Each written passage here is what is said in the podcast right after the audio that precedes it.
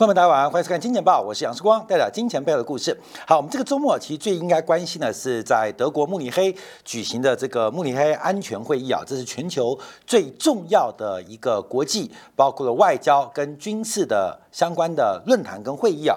那其中令大家跌破眼镜的，就是这个中共中央政局委员，也是中共中央外事工作委员会的这个呃主席啊，这个委员长啊，我们叫委员长啊，王毅啊。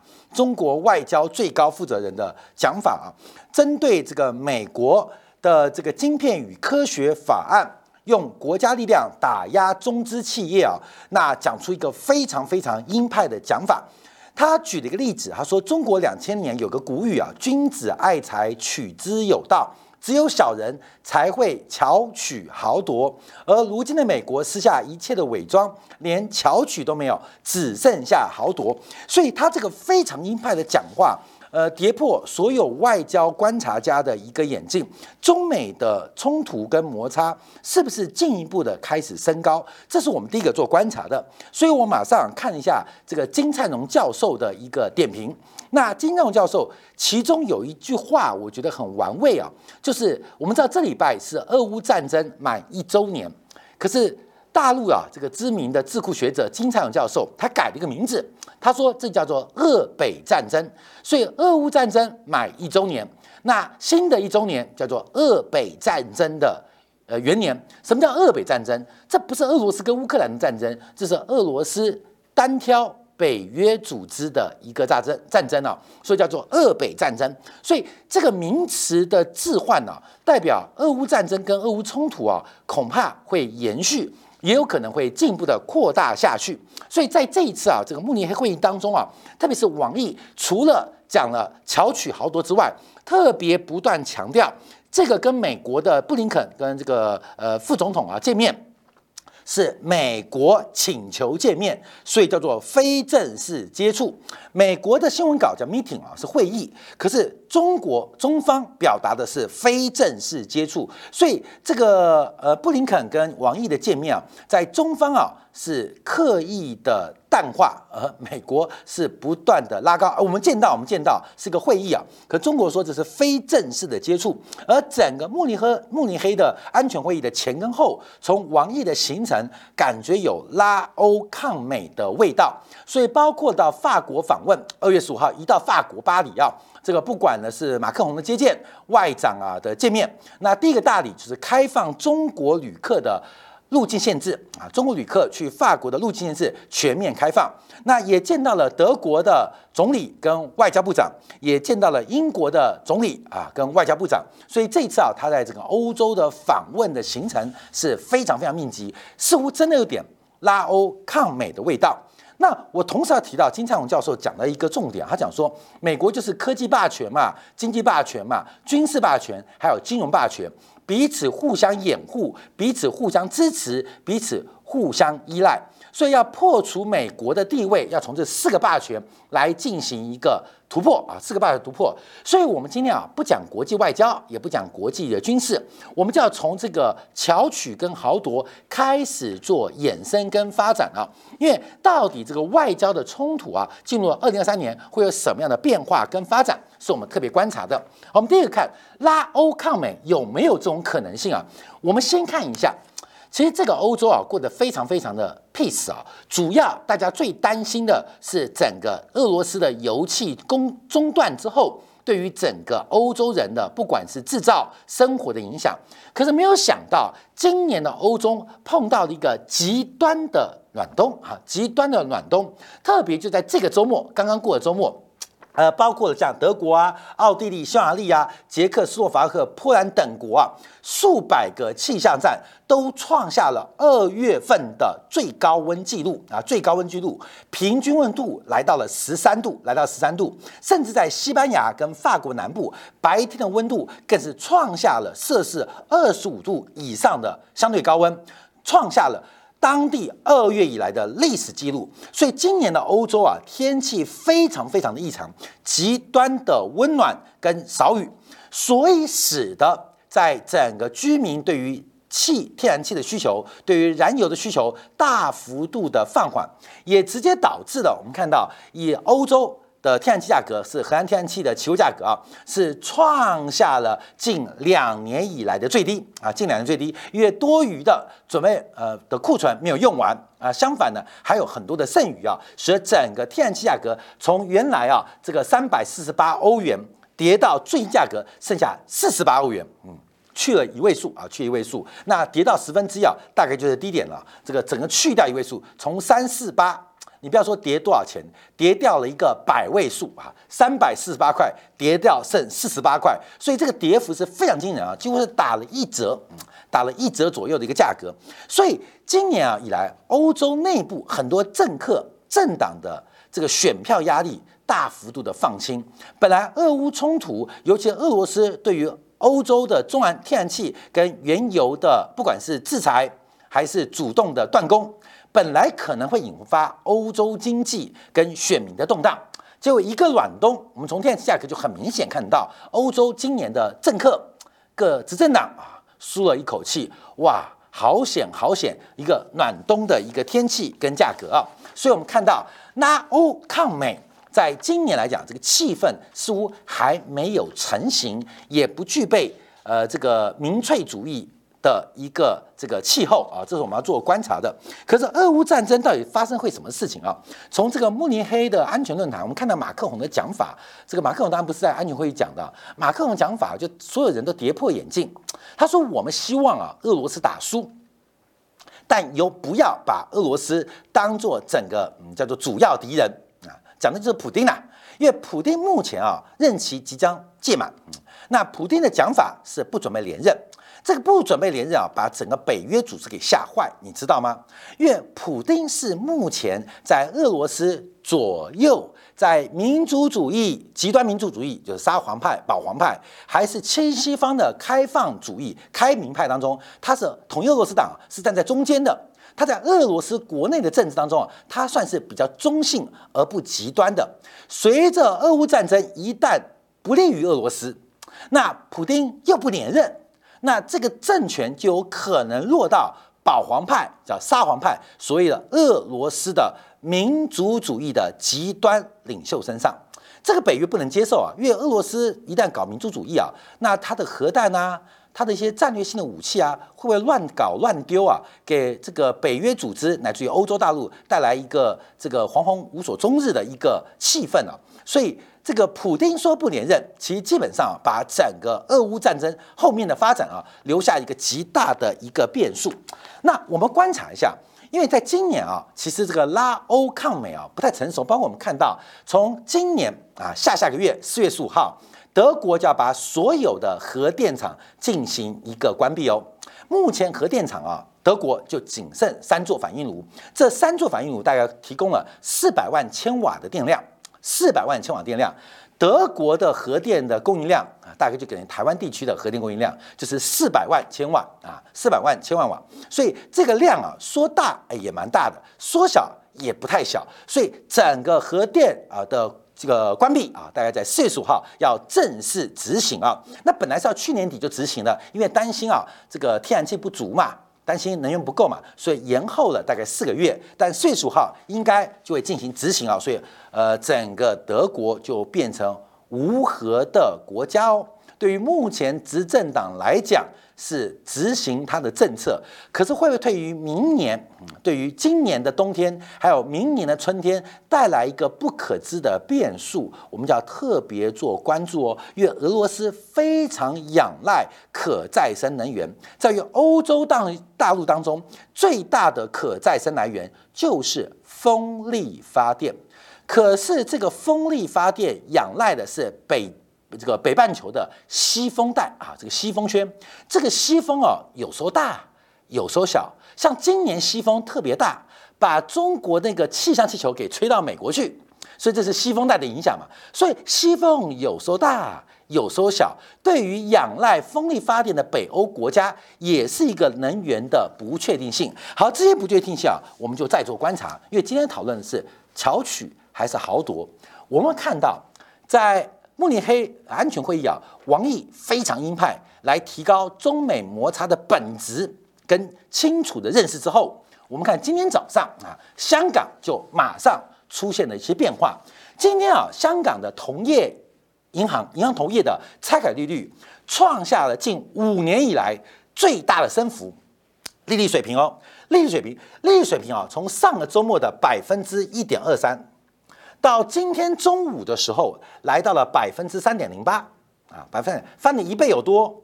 这什么？这是香港银行之间的同业拆款利率，汇丰银行跟中银香港拆款利率，这个建银香港跟恒生银行的拆款利率，隔夜哦，overnight 拆款利率从上礼拜五的百分之一点二三，蹦一下跳到了百分之三点零八，那就很想见嘛。第一个是香港金管局为了支撑港币不要贬破七点八五，在上礼拜在上礼拜紧急的。来买进港币，导致了港港府啊，香港啊本身港币的流动性就缩小啊，缩小。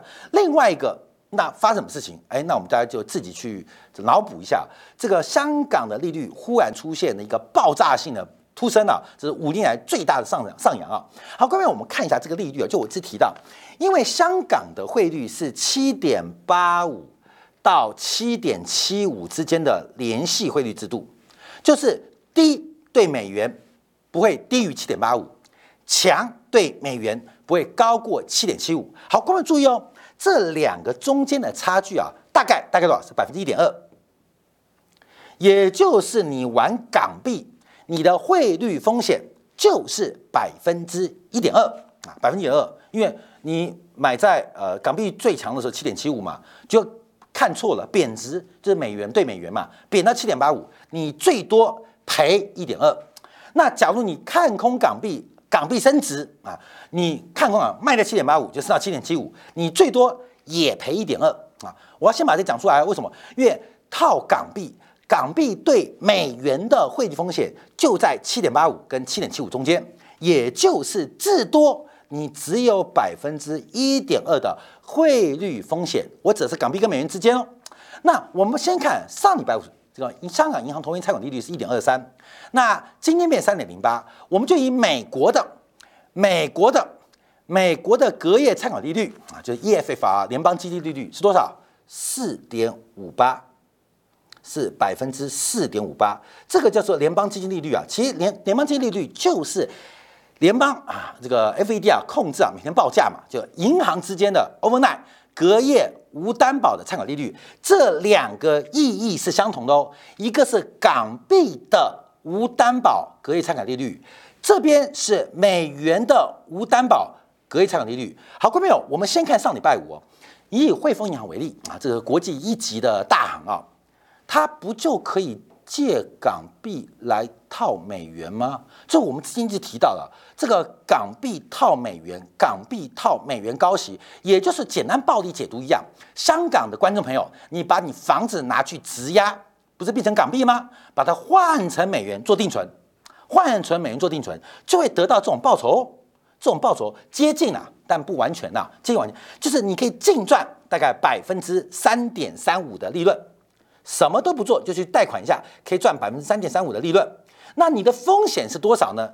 一点二啊，一点二。关键你有这个好事哦，你可以赚三趴，三点三趴的利率利息套利哦。房子反正我都住的嘛，住的也没用，我就拿去给他贷款，贷款贷给港币，那贷港币完换成美元去做美元定存啊，做美元定存，你可以在香港本地存，也可以存到海外，因为香港的本地美元定存去年底的时候大概百分之四以上了，那最近因为随着香港资金比较宽松，一度跌破百分之四啊，可事实上你要存到百分之四以上利息很容易啊，那我们简单用这个呃港币跟美元的银行隔夜参考利率来做套利，那你做不到啊，银行会做，那什么意思啊？根本就是。送钱，你知道吗？香港在给美国人送钱呐，给国际的投行上送钱，这是巧取还是豪夺？这是巧取还是豪夺？咱不懂的人觉得美国人在割香港韭菜叫豪夺，可事实上他是送分题，这叫巧取。就我们节目一直提到的，一直提到，所以你这样做这个套利，期望值是百分之三点三五。你的风险 max 嘛就是百分之一点二，特别针对香港人适用啊，那其他地区也适用，只是其他地区并没有香港的连续汇制度对美元可能有超过百分之一以上的汇率风险啊，汇率风险。可这就是存在。好，这个存在就是慢性抽血，我叫做慢性抽血。为什么？人往高处爬，水往低处流。请问钱往哪里走？钱当然往高报酬的方向走嘛。所以香港的资本在其他条件不变的情况之下，它不断的被美联储的加息，把港币的流动性慢慢的吸干，吸到美元之中，而且形成香港补贴美国贷款人的结果。就是香港人的存钱啊，是补贴美国的贷款人，你懂意思吗？因为美国人的贷款利息那么高，可是香港哎来借只要借一点二三，所以这是不可持续的。那这不可持续，我们在上礼拜提到，在今天。就一次性的均值回归啊，也不叫均值回归，叫做学理回归啊，所以一口气拉到了百分之三点零八。好，同时我们看到那港币就出现了向下是升值跟反弹哦，所以今天港币的震荡也非常非常大，因为现在就是慢慢的消耗金管局的超额储备。就是慢慢消耗。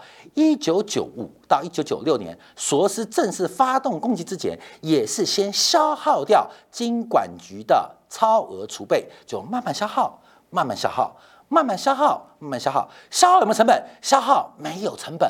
消耗的过程还可以赚一个套利的利差，你懂意思吗？所以这叫巧取，还叫豪夺，就要看官员怎么做掌握。所以美国除了有科技霸权，有这种经济霸权。有军事霸权，大家特别留意到，就是我们一提到美国的金融霸权是非常非常厉害的。美国金融霸权它的来自于，除了是华尔街强大的投行作为一个支点之外，重要这种是调动全球的流动性跟资本分配，再加上。大家的欲望啊，大家欲望，所以目前我们观察啊，在慕尼黑会议之后，香港今天就遭遇到了一个蛮大的波折，好戏继续观察啊，因为这个人那个港币能不能撑住七点八五啊，这是我们再观察到这个，没有想到二十年之后。香港港府的一个变化，持续做掌握。好，那我们再往下看一下啊，最近大陆股市啊，像今天入股表现的非常不错，在这个电信股啊，这个很久不见的超级牛皮股，中国电信啊啊，中国移动的大涨之下，带动今天这个呃刚入股的大涨。可是我们另外观察哦，另外观察。外面大陆最近不是还降息吗？什么降息？房贷不是降息吗？啊，像世光啊，很特别哦。我的手机哦有大陆门号，平常没有来联络啊，就是为了一个门号嘛，留着微信用。最近常常接到大陆打来的电话，就是哎，先生你要不要借钱？我说我不用啊，我说我我我不在大陆，我在台湾啊，没关系，可以借钱啊，而且好低好低利率，还给我百分之二点多的利息。所以我们注意到大陆在消费端，在房地产。都在做降息。好，我们看一下这个数据啊，这就是我们看到在华创证券最近的观察。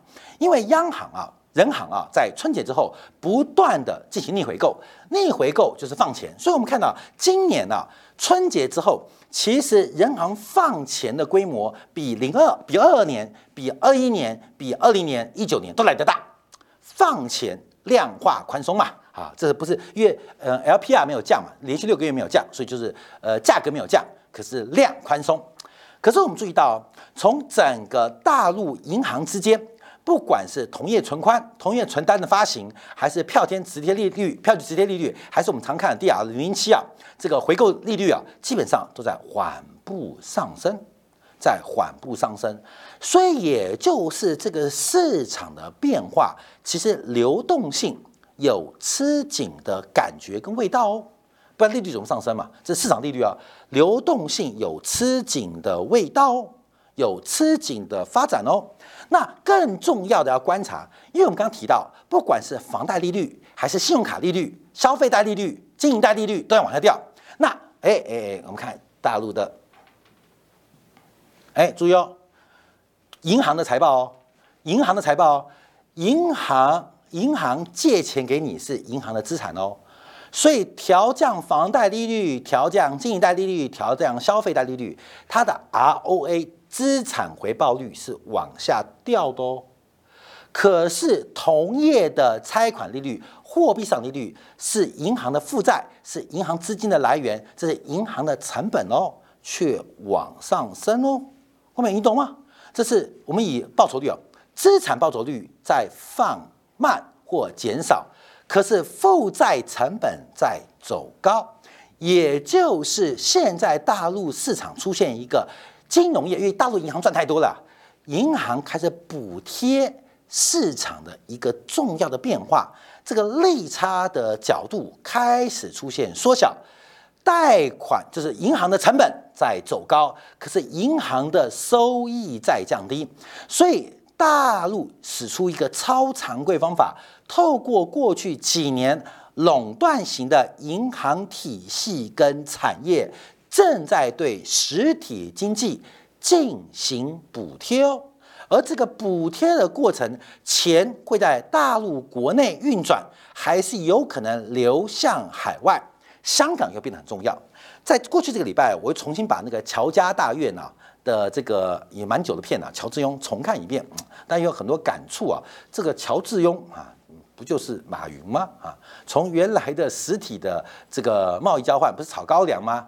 那最后越越来越大，想搞成中国最大的这个金牛服务商嘛。那乔致庸后来也不能说不好啦，但后来也是就是社会制度、国家治理管改制之后，乔致庸啊，基本上这个家族就不见了。所以我们看到很多历史的变化正在重复。其实人生逃不过周期，逃不过周期，因为这个社会的组成分子是人嘛。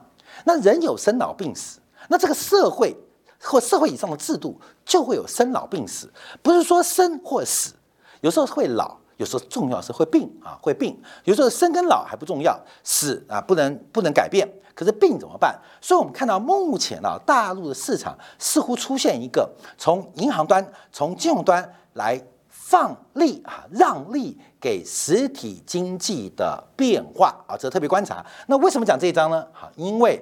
有一个破口在香港，有一个破口在香港，而香港的联系会议制度又有一个更大的套利空间，正在把利润哈所谓的让利会不会让到华尔街身上？观众朋友听懂了吗？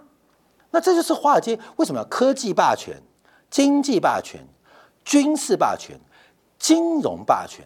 金融霸权不是你有个高盛。有一个摩根斯丹利就叫有金融霸权，也不是美元地位叫霸权，这背后我一直提到的是控制人的欲望啊！只要这个欲望一旦产生，你就会有很多的方法来管理全球财富的变化。好，我们再看一下美国市场，因为最近啊，哎，割韭菜不是说美国割台湾的韭菜，美国割香港的韭菜。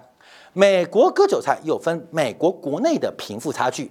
我们看有一个数字非常非常离谱啊！美国公司债的收益率已经比联邦基金利率来得更低。这代表什么意思？现在联邦基金利率啊是三点啊不对不起对，是四点五八，四点五八。上礼拜啊，美国公司债的收益率啊来到了大概是四点四点啊多少四点。低于四点五五八的，已经四点多少？四四点五一吧，大概还会更低啊，还更低，看怎么算的。因为我们要知道，那四点五八怎么来的？啊，四点五八怎么？我要跟大家讲，因为美国不是一个通道吗？啊，四点五到四点七五，这叫目标区间。事实上，美国控制这个利率的水平啊，是有两个。第一个是 IORB，这是存款准备金利率。另外，这个目前的水平是四点六五。那另外还有一个利率哦，是个区间哦，还是个区间。这个利率叫 SOFR，有担保的隔夜参考利率。这个目前利率是四点五五，四点五五是这样来的哦。那为什么叫四点五八？因为四点五八，我再强调，它是业费法是无担保的 overnight 参考利率，所以这个利率会在这两个中间啊，做，因为这是有担保的嘛。有担保单比无担保更便宜嘛？那另外就是 IRB 是银行存款准备金利率嘛？现在利率贯穿这两个，就变成非常奇葩的事情，因为这两个数字在理性上是不可能被突破，就是公司债的利率不可能比它更低呀？为什么？因为你这边还是国不是国债，这是。美联储给你的 overnight 什么隔夜的利率报酬？哎，你买公司债，我管你买英特尔，管你买麦当劳，你的风险不可能比美联储来的更低嘛？美联储给你的利率就是四点五到四点六五啊，现在就四点五八，嗯，这是隔夜这个银行之间才有利率，结果公司债利率比这更低，这个离谱到极点。好，那公司债利率怎么来的？公司债这殖利率哦，怎么来的？公司债殖利率是由公司债的价格倒算回来的啦。你懂意思吗？因为一般来讲，我们有名目利率嘛，有名目利率发行的名目利率嘛，还有它的市场价格嘛。那市场价格是市价嘛？所以从这些这些东西啊，这些价格还有市场价格、市场价格还有配息这些组成的算出来值利率。那这个值利率会比非方瑞来低，就所以这个价格涨翻天了啦。过没有？公司债价格不要说涨翻天了，异常的高，异常的贵，谁买的？你买的。过没有？你买的。你看台湾人好多在买这个。最近我们看到台湾最大的这个理财专员团队叫做富邦银行嘛。你看富邦银行啊，前阵子因为瑞信贷的问题啊，最近啊，呃，稍微做了改变啊，不再卖银行的金融债了。你过没有？我知道台湾很多人，过没有？可能你就是啊，富邦银行的理专最近在推公司债嘛。一定有，不要说没有。假如没有的话，就是你不认识李专。李专都在推美国的公司债啊，什么有这个高特利啊，做香烟的啊，还有麦当劳啦、英特尔啊，都在推啊。麦当这个富邦在推，中国信都在推，都在推公司债哦。哦，台湾现在李专都在推美国的公司债哦，都是 double A 以上评级哦。但你们搞错啊，现在被买到价格被买到换算值利率比美联储的报酬率还要低耶。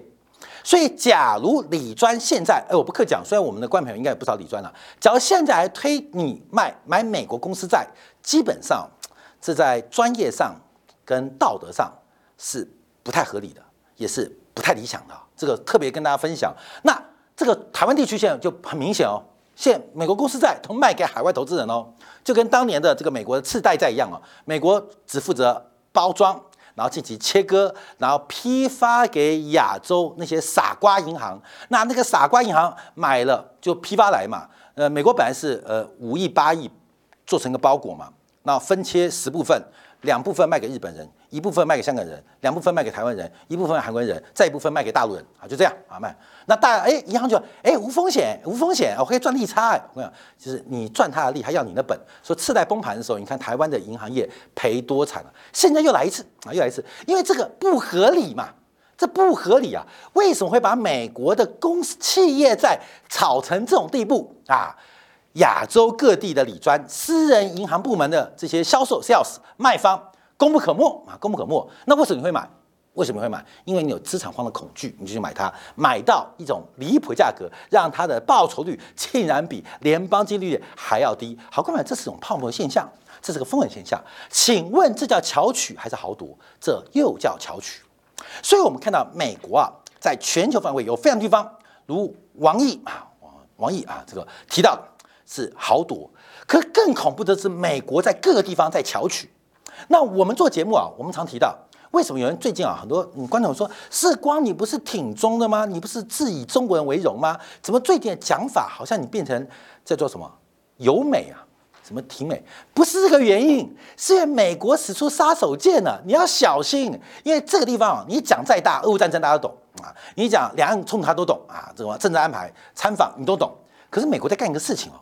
正在偷走我们的财富，在不断的、不断的用巧取方法来榨干我们财富。好，哥们再往上看啊，因为按照咨询公司啊，这个美国国内的散户投资人目前抢购美股的这个程度啊，也直追啊，二零二一年的秘密啊民营股的一个风波啊，民营股的那个高峰，现在又来一次，而且已经超过。要特别观察巧取跟豪夺之间，我们不怕豪夺，我们就怕巧取。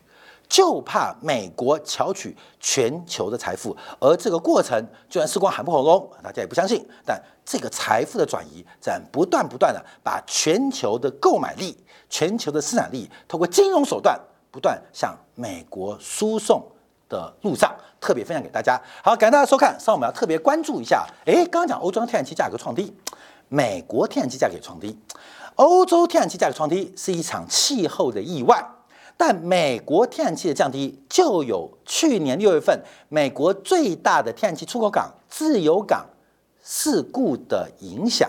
那展望新的一年，那天然气价格触底，从三百四十八跌到四十八之后，那它随便的反弹会给气。会给油带来什么样的展望？我们秀皮克从最新的美国商业库存、跟战备库存，还有天然气价格，为大家做近的分析。